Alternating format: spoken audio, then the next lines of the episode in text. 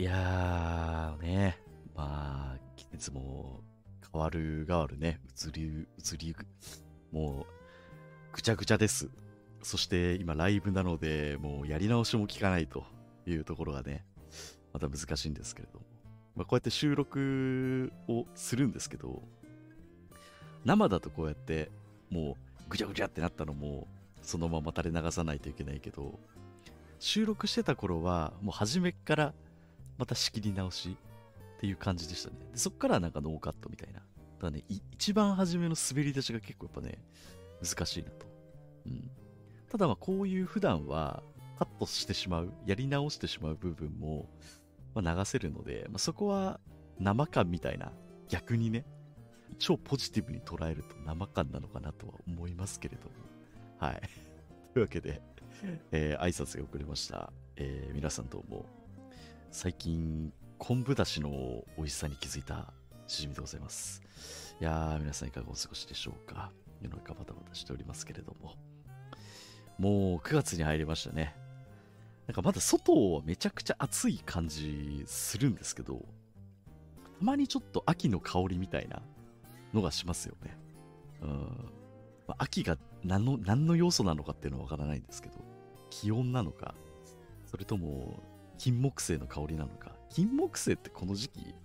金木犀の香りしてる？気のせい？僕のちょっとあれかもしれない。全然金木犀の季節違ったらめっちゃ恥ずかしいなとか 思うんですけれど。まあまあまあまあ、始めていきましょうか。うん、まああのー9月になって、えーまあ8月の振り返りみたいなものをもうね、簡単にしようと思うんですけど、ちょっと時期遅れましたが、甲子園。高校野球ね、毎回毎回この時期になると、すっごくこのラジオでも話しているんですけど、今年ね、まあ、決勝戦が仙台育英高校、ねえーまあ、宮城県代表ですけれども、と、えー神奈川県代表の慶応高校ということで、まあ前回話したね、髪型爽やか問題みたいないろいろと問題になっていましたけれども、まあ、その慶応 が見事にこう決勝で当たり、そして優勝するっていうね。うん。そんでまた、慶応の応援がうるさいだのなんだろうっつって揉めてたりしましたけれども、もう、このなんというか場外乱闘はもうやめてあげたらってすげえ思いますけどね。うん、まあこうやって話してるのも良くないのかもしれないですけれどもね。うん。なんか実直に、こう、高校球児がね、こう頑張ってやっている姿を素直に応援してあげるのが、優しい目で見てあげるのが大人なんじゃないかなとも思ったりするんですけれどもね。うん。ということでね、まあ高校野球、まあ決勝戦見て、ああ、今年の夏も終わったなっていうか、うん、まあ、わかりやすく僕の中で言うと、やっぱ高校野球が終わると夏が終わったなっていう感じがなんとなくするんですけどね。うん。で、すげえなって思ったのは、あの、僕、高校野球やってる間は、結構あの、今ね、ネットでバーチャル高校野球っていうのが見れるんですよね。昔は、あのーおじいちゃんとか、ううちのじじいとかが、こう、夏休みとかに、こう、里帰りすると、高校野球 NHK のテレビをずっと見ながら、枕を縦に置くんですよ。ほんで、ちょっとこう顔を若干こう立てて、そんでずっと高校野球を見てるみたいな姿をすごく覚えてるんですけど、まあ、なんかそんな姿をずっと見てた記憶はなんとなくあり、で、まあ今、ね、時代、時が過ぎ、令和になって、バーチャル高校野球、もうネットで全て見れる。なんなら地方大会から高校野球の中継が見れるという夢のような時代になってるんですけど、仕事中に、まあ、BGM 代わりに、あの、ラジオを聞いたりとか、まあ、こういう仕事されてる方はそういう方多いのかなって思うんですけど、えーこの時期になると高校野球の試合を、まあ、BGM に、まあ、イヤホンで流してるだけなんですけど、まあ、それを聞きながら仕事をするわけですよね。で、普段僕、あのー喫煙者なんですよ。喫煙してタバコを吸うんですけど、大体ね、1日に10本ぐらいかな。1箱20本として、半箱ぐらいするんですよ。2日で1箱なくなるぐらいのペースでするんですけど、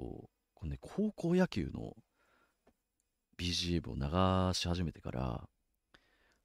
も持ってるとかでもなくて、リアルに、多分ね、6本ぐらいタバコを節約できてる。仕事中ほとんど吸わなくて、済むようになって、だからタバコを5、6本分ぐらいの鎮静効果が高校野球にはあるっていう、すごいですよね。僕の中でとてもこうストレス軽減になってるんですよ。野球のラジオ中継を聞くことが。うん。だからこれからも昼とかにね、プロ野球の試合とかやってくれれば、ずっとそれ聞いて、なんか気が紛れるみたいなね。もう仕事の時間なんて苦痛でしかないので僕は。あっていうふうに思うんですけれどもね。うん、恐るべし高校野球だなっていうふうに思いましたね。うん。で、まあ、その高校野球聞いてるうちは、まあ、ちょっとこう、気持ちがね、落ち着いてる薬の効果が出ている状態なので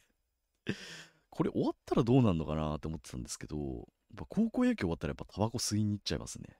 うん。まあ、本数自体はちょっと減ってはいるんですけど、でもそれでもね、やっぱ、やっ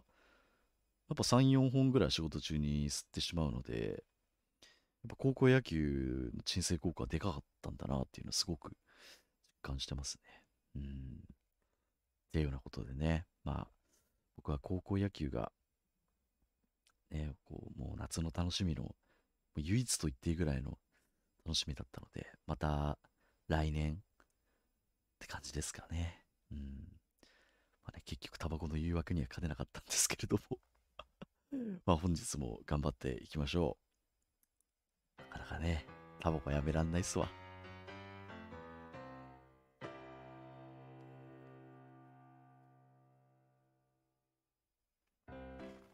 牛丼並盛りつゆだくこの番組は東京都は武蔵野市吉祥寺に住む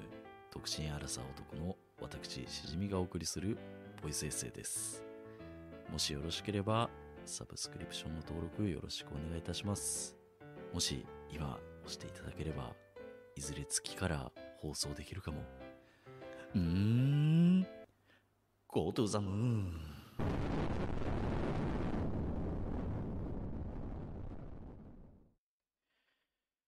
はい、牛つゆお送りしております。まあね、メイントークの方はですね、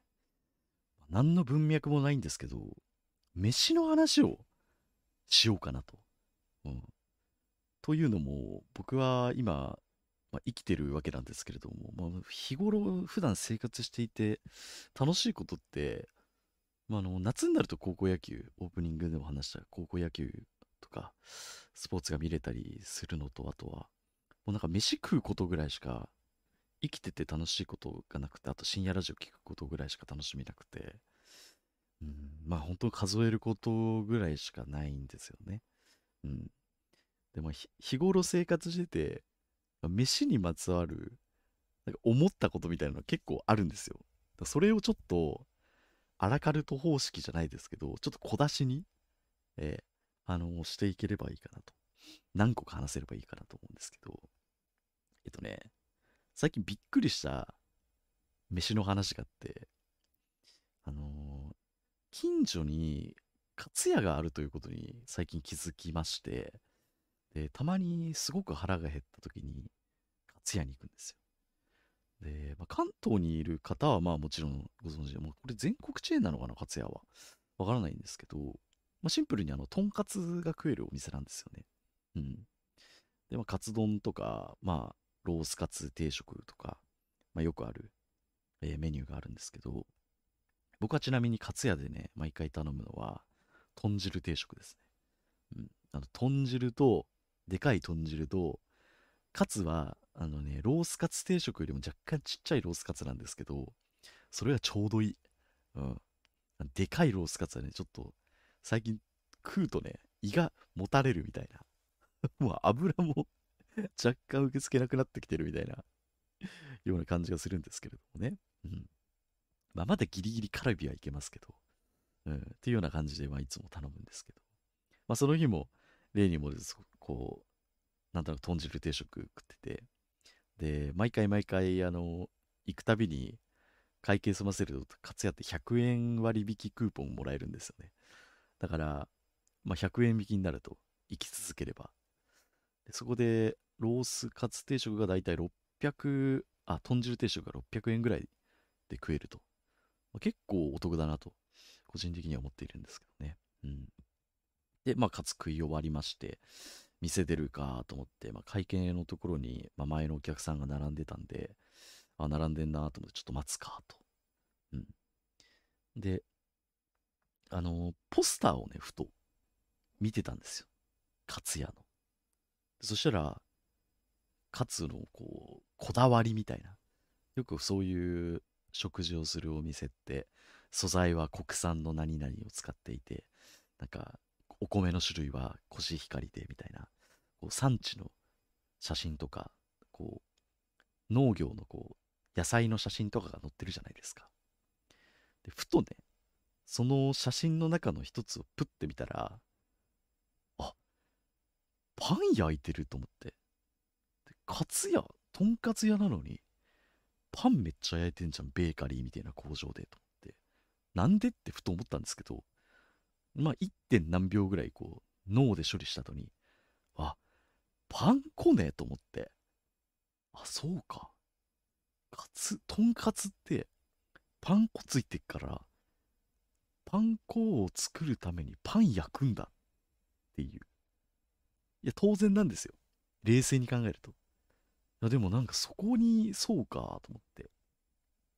パン粉ってなんか、パンのね、粉みてえな、割とサブキャラみたいなイメージあるじゃないですか。でも冷静に考えると パン粉単体で売ってるってことは、多分パンをちゃんと焼いて、乾燥みたいなのさせて、粉砕するっていう工程があるんだなっていう、このブレイクスルーみたいな瞬間に、ああ、そうかと思って。パン粉にこだわるならパン焼きにもこだわるんだなっていうので、すごくなんかアハ体験っていうか、うん、じわーって見て、あ、そうかそうか。とんかつには確かにパンが使われているっていうね、ことに気づいたびっくりが最近ありました。っていう、全然なんか 特に めちゃくちゃびっくりした話でもないんですけど、冷静に考えたらそうだなっていうようなことがあったっていう話。どう？牛ついっぽいでしょ。うん。で まあでも俺、たまにこういう、このぐらいのなんか熱量の低い話すげえ好きですけどね。何のためにもならないというか。うん、で、まあ、うん、外食だと、まあ、勝屋とかそういうところに行ったりとか普段するんですけど。まあ、他にも、その食費も今、めちゃくちゃ外食するのにも金かかるじゃないですか。なので、できるだけ在宅の時とか、休みの日とかは自炊するようにしてるんですよ。結構、いろんな人に僕、しじみくんってあんまり自炊しなさそうだよねっていう風に、多分こう生活態度とかを見てて、まあガサツだし、うん、なんかいつも昼は外に出て食ったりするので、あんまりこう料理するイメージがなもう持たれないんですけど、まあ、結構在宅の時とか休日は自炊すると。でね、いろいろ気づいたことがあって、この年になって。まずですね、あの、パスタってあるじゃないですか。あれって、細さが何種類かありますよね。で、業務スーパーにこの前行って、こう、パスタの種類をこう見てたんですけど、業務スーパーとか、なんかそういうでかいスーパーっていろんな太さのパスタ売ってるじゃないですか。で、ふと、自分っていつも何ミリのパスタ太さね何ミリの太さのパスタ食ってるかっていうのが、パッと出てこなくて、ええーと思って。でもあの、値段は一緒なんですよね。だから自分の普段食ってるパスタの太さのミリ数っていうのはね、ネットで調べてももちろんないわけじゃないですか。自分が普段食ってる太さなんで。でね、1.4ミリと1.6ミリと、あと1.8ミリなんか0.2ミリ刻みぐらいであんのね。で、まあ、ここはちょっと賭けだなと思って、1.4ミリ、そこで売ってる一番細いパスタを買ったんですよ。ほんで帰って作ってみたんですけど、細い。これは俺のパスタじゃねえってすげえ思ってめちゃくちゃ萎えました。うん。普段、この、近所のちっちゃいスーパーとかなんならコンビニとかでたまに買ったり、忙しい時はね、するんで、その時は基本1.6ミリを売ってるんですよ、多分。スタンダードは。で、多分僕の思う、なんか、こう、外食、外食する時のパスタとかの太さも多分1.6ミリだと思います。うん。で、まあ、パンチョとかはね、太めなんですよね。パンチョっていうあの、スパゲッティ、ナポリタンの店なんですけど、あそこは若干太めの麺なんですけど、でも自分が今までの人生の中で食ってきたパスタの太さは1.6ミリだったんだなっていう基準値が分かりました。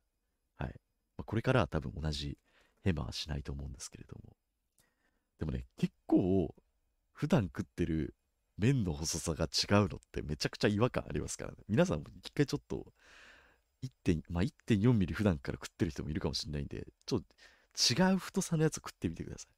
めちゃくちゃ違和感あるんで。なんか食ってる感じはなんか、あ、パスタ食ってる感じしねえなーっていう。うん、それぐらい人間って繊細なんだなっていうのはすごく思いましたね。うん、ちなみに全然違う豆知識なんですけど、豆知識っていうかうんちくなんですけど、イタリア人は、なんか、小指というかなんか指、指でこう輪っかを作って、自分の適量のパスタの量を測れるらしいですね。うん、好みのこうラインをちゃんと持ってるっていうのをなんか聞いたことがあります。うん。まあ、ポッドキャストの配信者の中に、方に中に、あゆみっくさんという、ね、イタリア人の夫がいる方がいるんで、また今度ね、話す機会があったら、イタリア人の方って指で自分の適量を測れるんですかってちょっと聞いてみたいですけど、なんかそういう話を聞いたことがありますね。うん。で、まあ、このパスタの太さ問題の他にも、まあ、有名どころで言うと結構出てくるのは、味噌とかね。うん、まあ今なんか名古屋の、ね、名古屋に住んでる方、愛知に住んでる方が今聞いてくださってたりするので ピンとくる方もいらっしゃると思うんですけど、えー、名古屋とかは赤味噌ですよね。で、僕は関東なので、合わせ味噌なんですよ、割と。っていうなんか味噌の違いとか結構話出ますよね。うん。名古屋なんて言ったら味噌王国というか、普通の味噌汁は赤味噌で、まあ、あとその他につけて味噌、何でしたっけ？つけて味噌食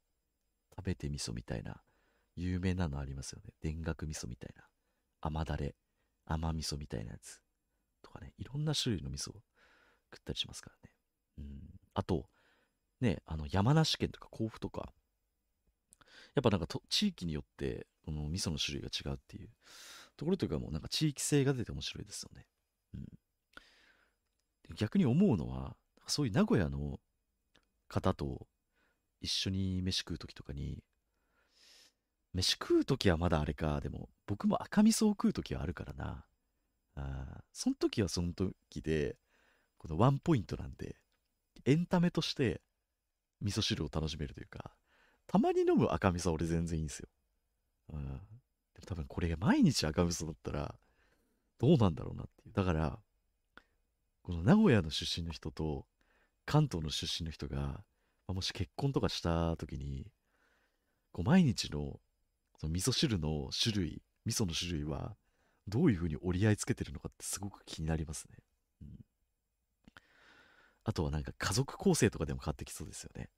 絶対あの、おじいちゃんとか、名古屋のおじいちゃんとか絶対赤味噌でしょっていうか、そういう、それに合わせて、味噌を赤になっていくみたい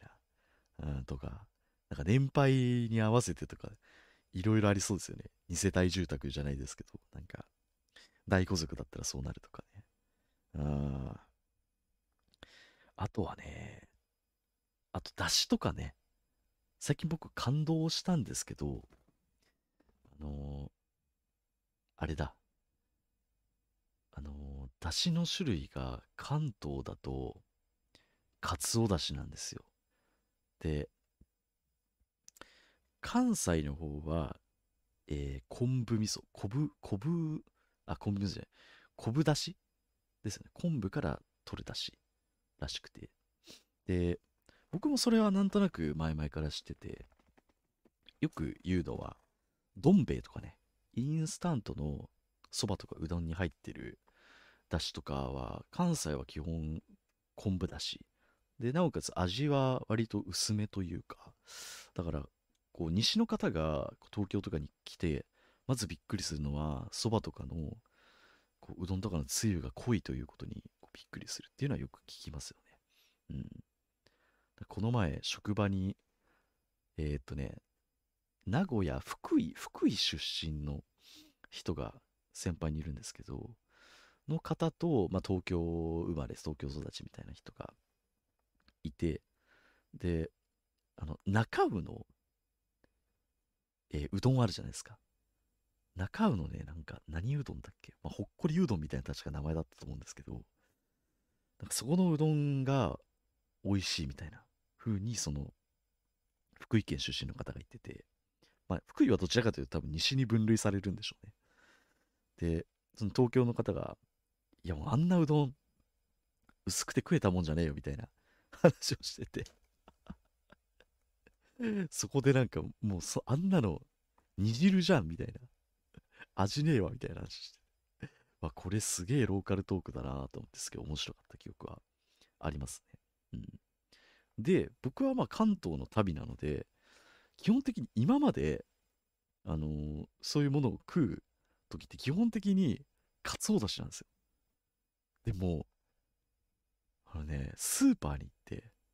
あ、昆布つゆがあるなと思って。で、実家はね、僕の実家は昆布つゆなんて多分出したこと、出てきたことはないんだと思うんですけど、自分で自炊するので、昆布つゆを買ってみて、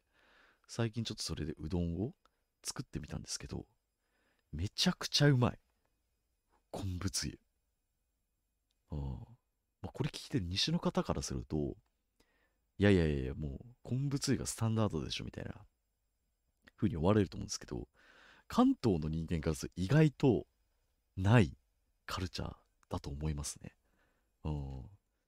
家庭にもよりけりだと思うんですけどね。うん。でも関東に来てそばといえば、そばとかうどんといえばやっぱりあの濃い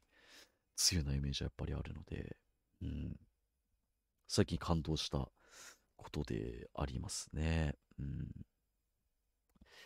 ていうようなね、話があります。まあ、皆さんもね、日頃生活している中で、いろんな文化に触れると思うんですけど、食文化。うん。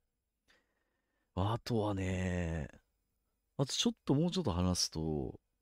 なんか他のポッドキャストの番組さんとかで話してた内容なんですけど、まあ、世界変態大全さんっていう、まあ、男性2人組の世界のね、変態たちをこう話したりとか、まあ、雑談会も結構あったりするんですけど、まあ、僕めちゃくちゃ好きでよく聞かせてもらってるんですけど、その中でなんか、グルメハラスメントみたいな、なんかちょっと言葉がちょっと記憶違いだったらなんですけど、その、食べ物をを食べに友達とか会社の人とかと行くときに、その、高くて希少性のあるもの。例えば寿司屋でとかに行ったときに、僕なんかはもう舌がお子ちゃまというか貧乏人なんで、マグロとかサーモンとかがもう間違いなくうまいと信じてやまないんですけど、なんかあの、シャコとか、あとなん、なんですかね、こう、割と高くてマイナーな、まあ、ウニは俺美味しいと、小さい頃は思わなかったけど、最近ウニの美味しさに気づきましたけど、縁側、縁側とかはどうかなまあ割と好きな人もいるか。俺が好きじゃないだけか。まあ難しいんですけど、要は何が言いたいかというと、高い金を払って、その、大して美味しくもない珍しいものを食うことがいいことなのかっていう。うん。で、もっと言うと、まあ、僕の例に違いんですけど、例えばラム肉とか、あとはあの、レバーとかね。生レバーの話とか、生レバー最近食えないのか。レバーの話もしてましたね。なんかああいう希少部位みたいな高いものを食べて、あの、こう、自分は苦手なのに勧めてくる人とかいるじゃないですか。ここのお店のレバーは新鮮で美味しいからとか、絶対食べれるよみたいな勧め方ってよくあると思うんですけど、そんなの俺、レバーはどこの店でも、どこの、どこに、どんだけ金積んでも、まずいわ、レバーはっていう、それを無理に食わせようとする、その感じがダメだっていう話をしてて、いや、俺もめっちゃわかるわと思って、うん。でね、このね、ラム肉、羊の肉ってあるじゃないですか。僕、まあ、羊の肉が好きな方もいるので、まあ、そこはまあ好き好みの話なんですけど、僕はちょっと苦手で、まあ、わかりやすく言うとちょっとこう癖があるじゃないですか。ちょっと獣臭いみたいな。で、この前ね、ちょっと仕事関係の、えー、まあ、職場の先輩に、打ち上げかなんかだったかな、まあ、近くの、えー、職場の近くのこうラム肉を出すお店が美味しいらしいって言って、行ったんですよ。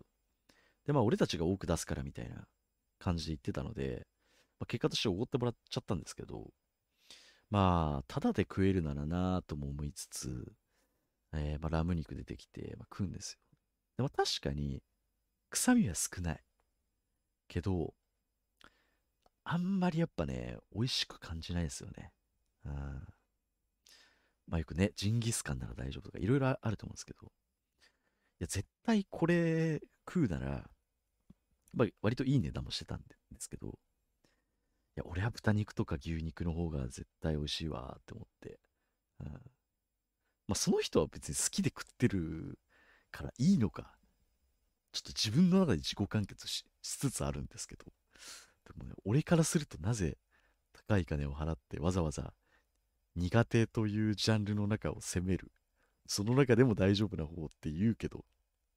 それなら全然あの、牛肉とか食った方がいいわっていうふうに思っちゃうっていう。でね、そこのお店もね、僕、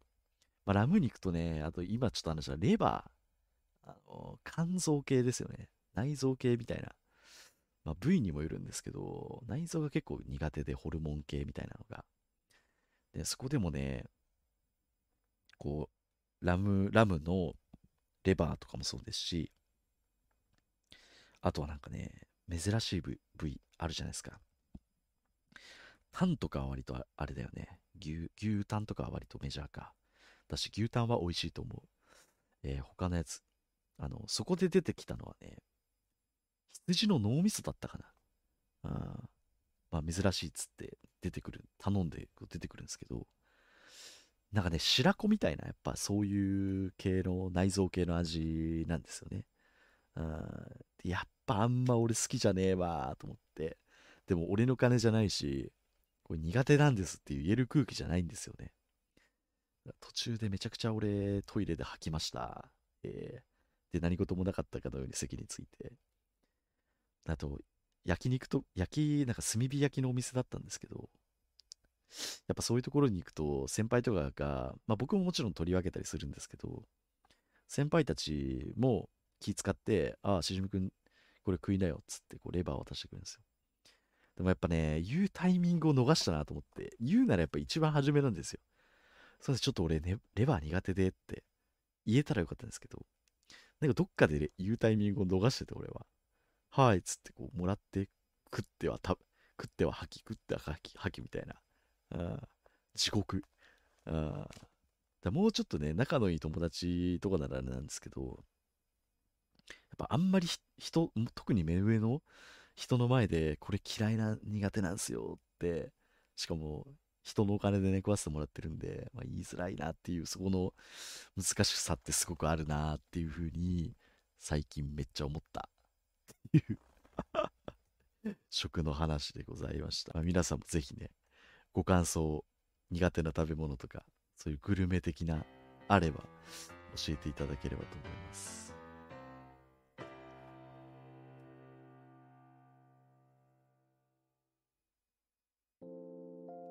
牛津高校首相のしじみです。このポッドキャストの特徴は、程よいテンポ感という名の微妙に間延びしたトークです。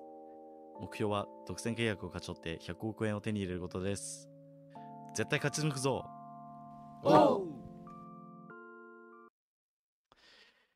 はい、技術をお送りしております。まあ最後のトークはですね、まあ、最近、まあ、この技術湯もうすぐ終わりますよっていうような告知をしていたりとか、まあ、僕の中で一旦一区切りをしようかなっていうふうに思ったりする今日この頃なんですよ。で、このタイミングで、まあとある方から、まあ、連絡があって、まあ、どどういう方かっていうと、まあ、僕よりもこう配信歴の長い、えーなおかつ、まあ、年は一緒で、えーまあ、僕より全然有名な配信者の方です。はい。まあ、全くこの話をする許可をいただいてないので、まあ、無許可で話しているので、まあ、名前は伏せておこうかなとは、あえて思うんですけど、まあなんかその方から連絡もらって、で、まあ池袋に行って2人でこう会って話をしたんですよ。うん、でも最近僕は初めてあの会ったんですよね。数少ない、あの、普段は女子大生としか会わないという方針でいるんですけれども、たまたまその方が女子大生の、こうね、女子大生みたいなこう、スタンスでこう来てくれるというか、まあ、僕の中で女子大生だったので、まあ、苦しいわけをしてますけど、ここな、収録だったらめっちゃカットなんだけどなっていうふうに今思ってますけど、そういう、ちょっとこう配信者同士、まあ、結構もう3、4年ぐらい前からの知り合いでして、で、半年前ぐらいに初めて会ったと。うん、で、まあまた誘ってもらったので、えー野郎2人で池袋に行って、まあ居酒屋みたいなところでいろいろ話をししたんですよ。でも話す内容としては、まあ、向こうから誘っていただいて、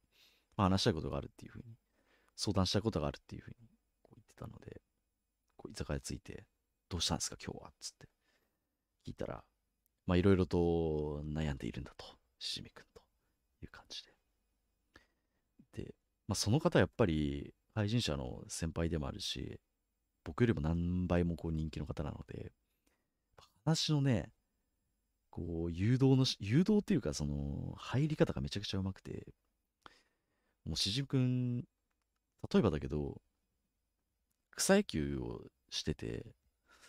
で、まあ、僕めっちゃバット振れるんですよね、みたいな。めっちゃ鋭いバット、こう、バットスイングできて、で、まあ、たまに週1ぐらいで試合やって、プロ野球選手目指そうと思ってるんですよ、っていう人がいるとするじゃないですか。それって、傍から聞いてると、めちゃくちゃ狂ってるよねっていう話をまずはされて、まあ、冷静に考えて、そんな人、やばいじゃないですか。年30で、草野球場で、俺はプロ野球目指すんだって言ってる人、ガチで。ただ、そっからなんですよ。この、今俺たちが配信者として配信をしているわけなんですけど、それって、の、草野球をしていて、週1で試合して、ね、30歳で、プロ野球目指してますっていう人と何が違うんだろうっていう話されたんですよ。で、俺も一瞬パッてね、止まりまして、いや、確かにそうだなと。何も状況は違わないなって、すごく思っちゃったんですよね。うん。で、まあ、やっぱ僕も高校野球とかやってて、中学ぐらいまでは、あのプロ野球選手を目指してたんですよ。本気で。で、どっかでやっぱり、まあ、僕で言うと中学時代、まさしく、こう、クラブチームというか、あの、強い野球チームに、中学校時代、こう、移籍したんですよね。もっと強いというか、すごい環境でやりたいって。で、思って、中学のトップクラスのチームに入って、ああ、もう俺プロ野球選手になれねえって。14歳ぐらいで気づいたっていう経験があるんですけど、誰しもなんかそういう、途中でこう、あ、このやっぱり上のステージでやることは無理だなって思う瞬間ってあると思うんですよ。だって小学生の将来の夢って基本的にプロ野球選手とか、まあ、お花屋さんとか、いろいろ人気の商売あると思うんですけど、なんかその小学生の時に経験していた職業に就く子って何パーセントいいのかなっていう。まずならないじゃないですか。もしかしたら警察官とかね、教師とか、まあもちろんいると思うんですけど、やっぱみんな人生生きてて、どっかで何かにつまずいて現実を見て、変わっていくと思うんですよね。うん。っていうのが、なんて言うんだろう。できてない自分というか、その、そういうそろそろ30歳になって、プロ野球選手、まあ言うては僕たちで言うと、まあ有名配信者ですよね。に、現状慣れていないっていうのを踏まえて、これってどれだけ続けていけばいいんだろうというか。で、まあ、その方は、あのー、ご結婚もされてて、えー、まあ結構仕事もよく、まあ順調、順調に進んでいるというので、まあここいらで、まあ、30歳っていう、まあ、ちょうどね、節目の年なので、なんかもう仕事に打ち込んでもいいのかなとか、まあ、言うて、言うたら子供を作ること、子供ができることとかっていうのも、まあ、一つの人生を暇つぶしと捉えるのであれば、という言い方をするのであれば、まあ、子供ってすごくいい暇つぶしにはなると思うんですよね。なんかエンタメというか。あの、これってなんかすごく軽く言いたいっていう意味じゃないですよ。うん。でも絶対子供って、こう、良くも悪くも自分の時間をこう、取られるわけじゃないですか。子供に割く時間がもちろん増えて、自分の時間が少なくなるんですけど、ただまあ、あの、良くも悪くも暇な時間はなくなって、まあ一つのこう、生活軸ができるというか、まあ一つの価値ですよね。まあ投資、投資っていう言い方はあんまりね、あれかもしれないですけれども、まあその子育てを頑張った人にしか味わえない、えー、幸せももちろん絶対あると思うんですよ。うん。っていうような道もあるしっていう。だその中で配信を続けていくっていうのはどうなんだろう。で、なおかつ、えー、まあね、話をちょっとね、頭で整理しながら喋っているので、なかなかこのニュアンスを続けるのがつこう難しいんですけど、の、趣味でやり続ける方法もあるとは思うんですよね。だから草野球で言うと、まあ、完全に草野球に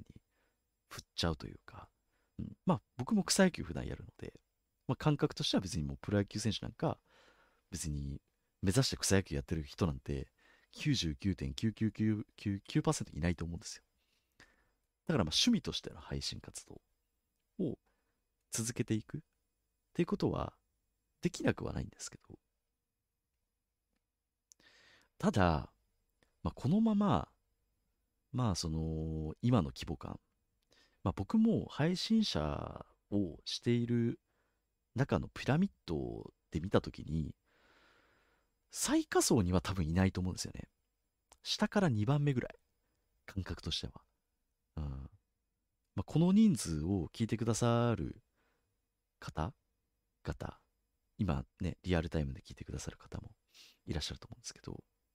この人数集められない配信者も星の数だけあると思うんですよ。なんでそこはちょっと出してるかなと個人的には思う。だ言うてしまうと、草野球の中でも、まあちょっと動けるおじさんぐらい、うん、なのかなと。で、まあたま、その誘ってくださった方は、僕よりもやっぱり歴も長いし、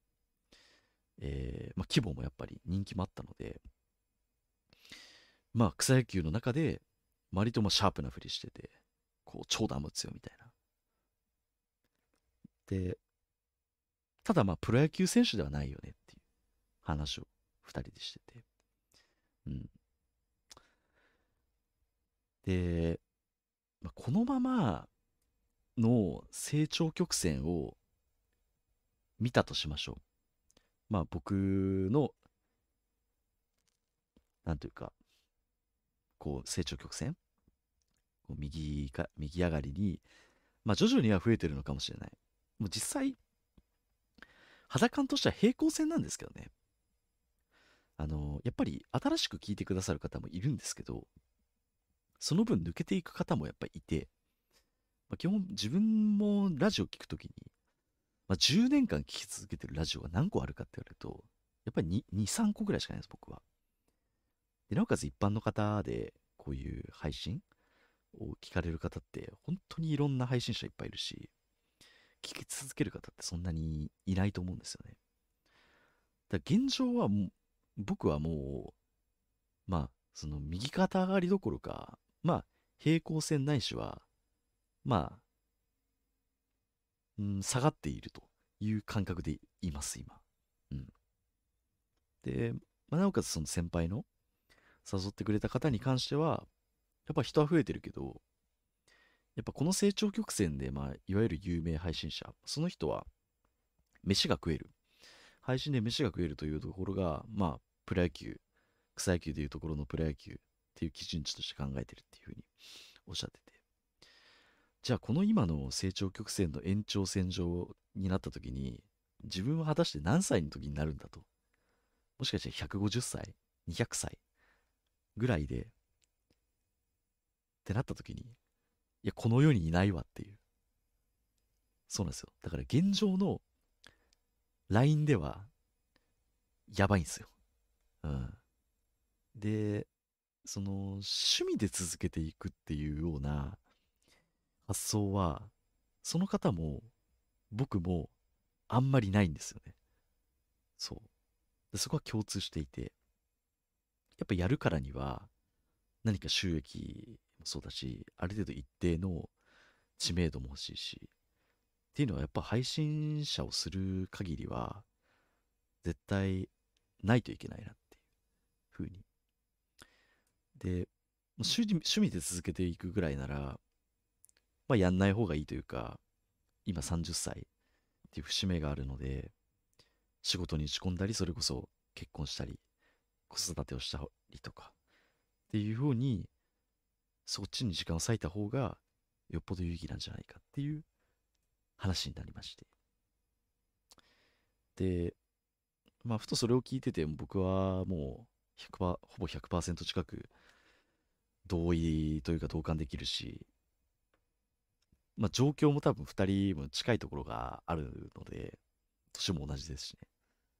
何も言い返せなくて。言い返せないというか、言い返す気も起こらないぐらいごもっともすぎて。何かこう、僕もその配信者の方の一リスナーではあったので、一リスナーの気持ちとしては、やっぱ配信活動続けてもらいたいんですよ。楽しいし。でもなんかそういう完璧な外堀を埋められて、こう、ガチガチに固められて、話されてしまったので、もう何も反論できなくてで、その日はお開きになったんですよ。で、まあ家に帰って、ふと、こう、その日あった話なんですけど、まあだいぶ、あのね、めちゃくちゃ会話楽しくて、まあ、配信者あるあるとかもそうだし、まあ、普段ここでも話せないような内容というか、こう、そういうのも全部めちゃくちゃ吐き出し合えたので、そこら辺はすごく楽しくて、スカッとした、ある意味スカッとした、えー、部分があったんですけど、まあその、配信を今後、どう続けていくのかっていうことをやっぱりすごく考えちゃって、この1週間、2週間ぐらい。で、思ったのは、まあ、その、誘ってくれた方は、既婚者だし、まあ、これからもしかしたらね、子供、お子さんもできるかもしれないし、えー、仕事に出世するかもしれないし、っていうのはあるんですけど、いや、逆に僕は、まあ、結婚願望ありますけど、別になんか現実的な話では今、現状ないし、かといって仕事に打ち込んで、なんかめちゃくちゃ偉くなってやりたいとかっていう、なんかそういうのも全くなくて、非常にゆとり世代っぽいですけど。なので、もう配信するぐらいしかないんですよね、今の僕にね。っていうのをふと、夜な夜な思って、サスケの、ミスターサスケのね、山田さんっていうね、おじさんがいるんですけど、もう俺にはサスケしかないんすよ、つって、いい年したおっさんがめっちゃ泣いてたっていう名シーンがあったんですけど、マジでその状態で俺、またミスターサスケならいいですよ。サスケで一番なんだから。ね、一時代を築いてるわけですから。まあ言うてしまえばプロ野球選手ですよ。ある意味。で僕にはね、何もないけど、配信することぐらいしか、配信しか僕にはないんですよって今状況で。で、こうやって、まあ、もう 5, 5年ぐらい、ポッドキャストは3年ぐらいやってるか。まあ、始めた頃は25歳ですからね。やっぱり、全然、こう、今の5年前からの規模感で見ていくと、うん、やっぱり平行線もしくは、ちょっと下がり気味、下がり気味というか、関わる方はね、増えましたけどね。うん。でも、やっぱなんかな、自分の可能性をどこまで信じていいのかっていうのはすごく考えちゃいました。でも僕はもう排水の陣というか、今道が何個かね、分かれ道があったとしても、僕はもう他の別の道は選べないというか、今はひたすら配信という道を進んでいくしかない。この非常に後ろ向きというか、うーん、消去法で道を選んでいる状況ではあるんですけど、ただまあね、別に結婚とか、ね、仕事とかも、まあもちろん頑張ることはもちろん大事なんですけど、まあなんかもう他人の評価というか、自分ではどうすることもできないっていう言い方あれですけど、結構他人に依存する部分はあると思うんですよね。うん、だからそういう意味ではまだ僕は自身は自分でこう好きに配信をして自分の意思でこうどういう配信方法とかどういう話をするかっていうところとかを考えられる方がまだなんかやりがいというか今の自分はですね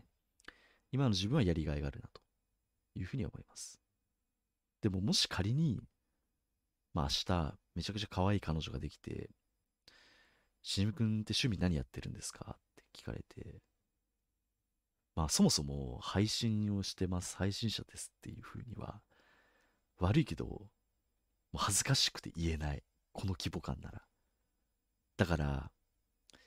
だし、その彼女にまあ配信をやってますって言って、いや、ちょっともうそんな恥ずかしいことやめてみたいな。私の話とかもするの？みたいなことを言われた時に、俺は自分の気持ちとしては、めちゃくちゃ、めちゃくちゃ好きな女の子できた時の話なんか、めっちゃ話したいじゃないですか。配信で。なんか今の、いや、今のやっぱ配信者の、この、規模、レベルだったら、無理だなと。そう。その、だから、もっと強くなりたいってことですね。もっと強くなって、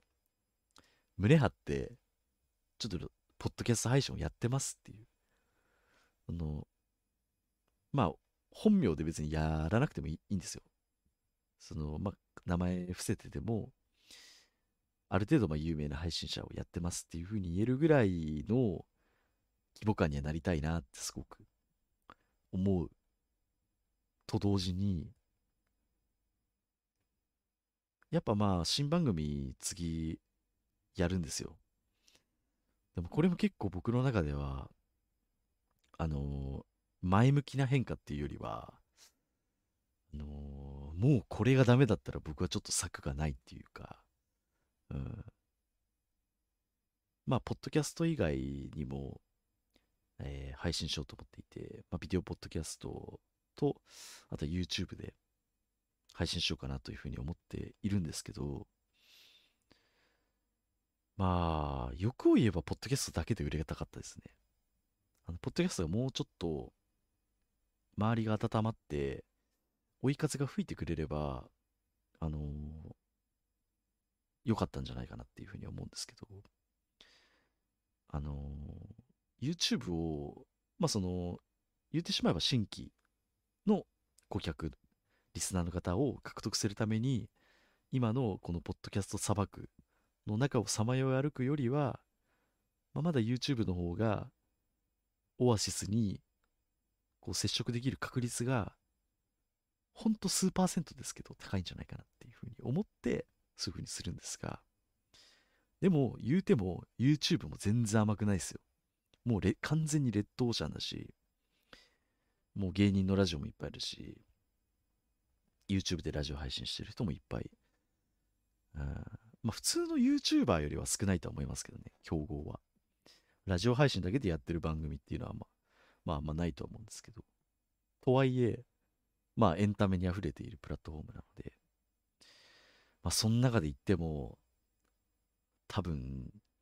状況って本当奇跡奇跡に近いぐらいのこうものがないと厳しいのかなだから楽な戦いはもう絶対できないなというふうに思ってますがただ今現状この状況を続けていくよりはまだいいのかなというふうに思っているので本当に肉を切らせて骨を切らせて食わせて折らせてみたいな骨を立てるかどうかもわからないんですけれども意外と僕の中ではもう捨て身の変更番組形態の変更っていう感じですね。なんでまああと5年ぐらい以内に何かちょっとこう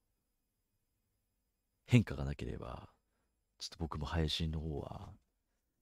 どうなるのかなっていう。だからここやっぱり10年はもうないな。この状況で10年は多分無理だと思います、まあ、5年以内でどのぐらいの結果を出せるのかなっていう。僕の配信者としての進化が問われているなというふうに思いますね。うん。まあちょっとこう暗い話にはなりましたけど、まあ僕の中でまだ一応手はね、あるので、まあこうやって配信してるわけですわ。なんでエンディングの方でね、そこはちょっと話していければなというふうに思います。はい。まあね、ちょっと締めっぽい話になりましたけれども、まあ割と最後のパワーを振り絞って頑張ろうと思います。スペシャルゲストお越しいただいております。皆さんこんばんは。春名誠でございます。落ちた時ってどんな感じなんですか？おい、センスねえなって思うんですか？はい。ちげえだろはい、エンディングでございます。ここまでね、お付き合いいただき、ありがとうございました。生でね、聞いてくださる方、めちゃくちゃ励みになってます。で、まあ、これもね、ほんと、あのーライブ配信に、やっぱ一人でも二人でもこうやってコメントをしてくれる方がいると、もう全然違う。もうね、一人、やっぱね、ゼロ人の中で喋るのって、やっぱめちゃくちゃ、めちゃくちゃメンタル削られますね。うん。それでも喋り続けられる人が、ね、あの売れるっていうね、なんか有名配信者さんの言葉があったりしますけど、やっぱね、あやっぱりこうやって支えてくれる方がいるのはすごく嬉しい。うん。で、まあ話戻りますけど、新番組ね、ちょっとこっからは、ちょっと明るめ、明るめというか、の情報を何点か出します。あと皆さんにも、ちょっと告知が何点かあるんですけど、まずはじめに、まあ、新しい番組に移るにあたって、えー携帯は、えー YouTube で生配信をする形にします。で、まあ、その新しいチャンネルを別にもうすでに作ってあります。で、なので、まあ、こういうような生配信の形で配信して、で、曜日と時間もね、固定しようかなと思ってます。例えば、毎週土曜日の夜10時からとか、っていうふうに考えております。まあ、まだちょっと具体的な返事は決まってないですけど。で、アーカイブ配信を、ポッドキャストの方でやります。ビデオポッドキャストです。で、まあ、1週間、YouTube の配信が終わって1週間終わり、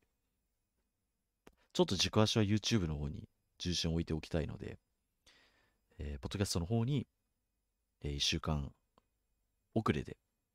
アーカイブを配信しようと思ってます。現状は。で、そこで、あのーポッドキャストの番組を作る過程っていうのがあるんですよ。僕で言うと、サムネイルとか、こういう配信のテンプレ？あとはなんか音の選び方とか、ジングル作りとか、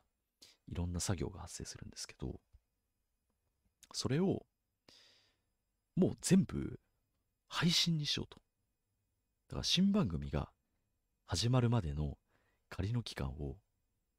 えー題名をつけました。ポッドキャストを作ろうですね。あのープロ野球チームを作ろうのパロディです。はい。みたいな感じで、番組が始まるまでの、そのパーツ集めですね。まあ、初回はね、僕の中で決まってるんですけど、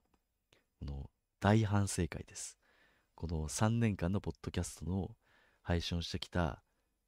反省をめちゃくちゃします。で、そこで、まあ、見出せる活路みたいなものを決めて、まあ、番組の骨組みを作るというのをやってから新番組をスタートさせると。だこれによって、これから番組を、ポッドキャスト番組を作りたい人の、もしかしたら参考になるかもしれないし、多分聞いてくださる方も、まあ、めちゃくちゃ愛着を持って、この番組を聞いてくれる、新しい番組を聞いてもらえるようになるんじゃないかな、というふうに思うので、こう、カッコ仮として、ポッドキャスト番組を作ろうっていうような形になります。で、場所はここでやります。今の、えー YouTube の新番組の配信もそうですし、あのー携帯は変わらない。うん。あの、アーカイブ、ポッドキャストの方にも上げます。で、ポッドキャスト今、牛丼ナムン追諾のアカウントをポッドキャストあるんですけど、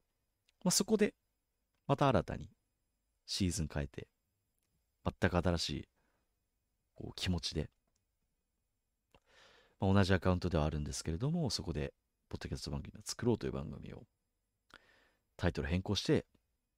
まあ、どのぐらい ?1 ヶ月、2ヶ月なのかわからないですけど、えー先行配信をしようと思います。はい。というようなことを考えています。あとはですね、もう一つ情報としては、あのー今、加工音源を、牛丼ナム通訳シーズン2ぐらいかな？えー今置いているはずなんですけど、それを全部閉じます。そして、有料で販売することにします。で、今ね、販売サイトとかもいろいろ調べてるんですけど、おそらく、ベースっていう、あの、デジタル音源を販売できるサイトがあるみたいなので、そこでデジタル音源を、過去の、えー音源を販売しようと思っております。ですので、えーここだけ、ここまで聞いてくださった方にだけ、ちょっとお得な情報を言うと、えーまあ、今週1週間ですね。の間だけはまだ、あの、開放しておこうと思うので、過去回を。なので、今のうちにダウンロードするのかわからないですけれども、ダウンロードしたりとか、まあ、そういうのをやっていただければ、えーまあ、過去回も聞けますよっていうような情報でした。ただ、まとめて、こう、シーズン綴りで、まあ、売ろうと思っているんですけど、まあ、もちろん、やっぱり購入してくださった方限定で特別会みたいなものも自分で作ろうと思っているので、まあ、ぜひ、まあ、あの今までこの番組全く収益という観点がないというか、あのお金をいただいてこなかったんですけれども、やっぱ応援してくださる方に関しては、お金を出して聞きたいですよっていう方に関しては、やっぱりちょっとこう扉を開いておきたいっていうのがあるので、あとは僕のモチベーションの中で、やっぱりこのお金がある程度発生すると、やっぱりまあもう一つのモチベーションの軸ができるだろうというような判断に至って、まあそういうふうな形態を取ろうかなというふうに思っております。新番組は本当、いろいろチャレンジしていこうと思ってます。番組のグッズとかも作れればいいなとも思うし、うん。だし、番組が始まるまでの過程をそのまま垂れ流すというね。まあ基本的に僕一人の中で、こうしよう、あしようって独り言をブツブツ言ってるだけなんですけど、でもまあね、遊びに来てくださった方の意見とかも聞きながら作っていこうと思うので、ぜひ遊びに来ていただければと思います。はい。というような感じで告知でございました。はい。で、まあ、次回あたりを牛丼並織通学の最終回、まあ、次回決定、もう決めましょうか。次回が最終回とします。牛丼並織通学。まあ、2年ぐらいこのタイトルでやってきました。で本当に皆さんと出会えてね、嬉しかったし、まあ、これからも応援していただけたいただけたらなというふうに思っているので、まあ、あのー、このタイミングでね、あのー、番組のポッドキャストのフォロー外さないように気をつけてくださいね。このアカウントではやりますので、はい、続けていきますんで。はい、ということでね、えー、以上でございます。はい。えー、ここまでお聞きいただきありがとうございました。えー、牛丼ナムのつゆだけでは皆さんのご感想お待ちしております。ツイッターでハッシュタグすべてひらがなで牛丼、えー、ごめんなさい、牛つゆですね。つけてご感想をつぶやいていただければと思います。はい。感想もね、毎回毎回、いろんな方にいただいて本当に助かりました。あのー、逆に言うとじゃないですけど、ここまで続けられたのも、もう絶対皆さんの力のおかげなんですよ。間違いなく。で、まあ、よりね、広げられるようなコンテンツにしたいなと。うん。まあ、ある意味、ここまで応援してくださった方を作れたのは僕の中で大きな実りというか経験になりましたし、えー、まあネガティブに言うと、まあ、もっと熱量を持ってこの番組も友達100人広めたいですっていうぐらいのファンを作れる作品を、まあ、今まで作ってこれなかったという結果だと思うので、まあ、新番組ではもっとよりね皆さんとこう作っていきたいし、まあ、なおかつこう広めていけるような番組になるようにっていこうと思います。はい。ということで、えー、ここまでお聞きいただきありがとうございました。次回予告ですね。次回、牛通最終回、しじみ、爆散。ありがとうございました。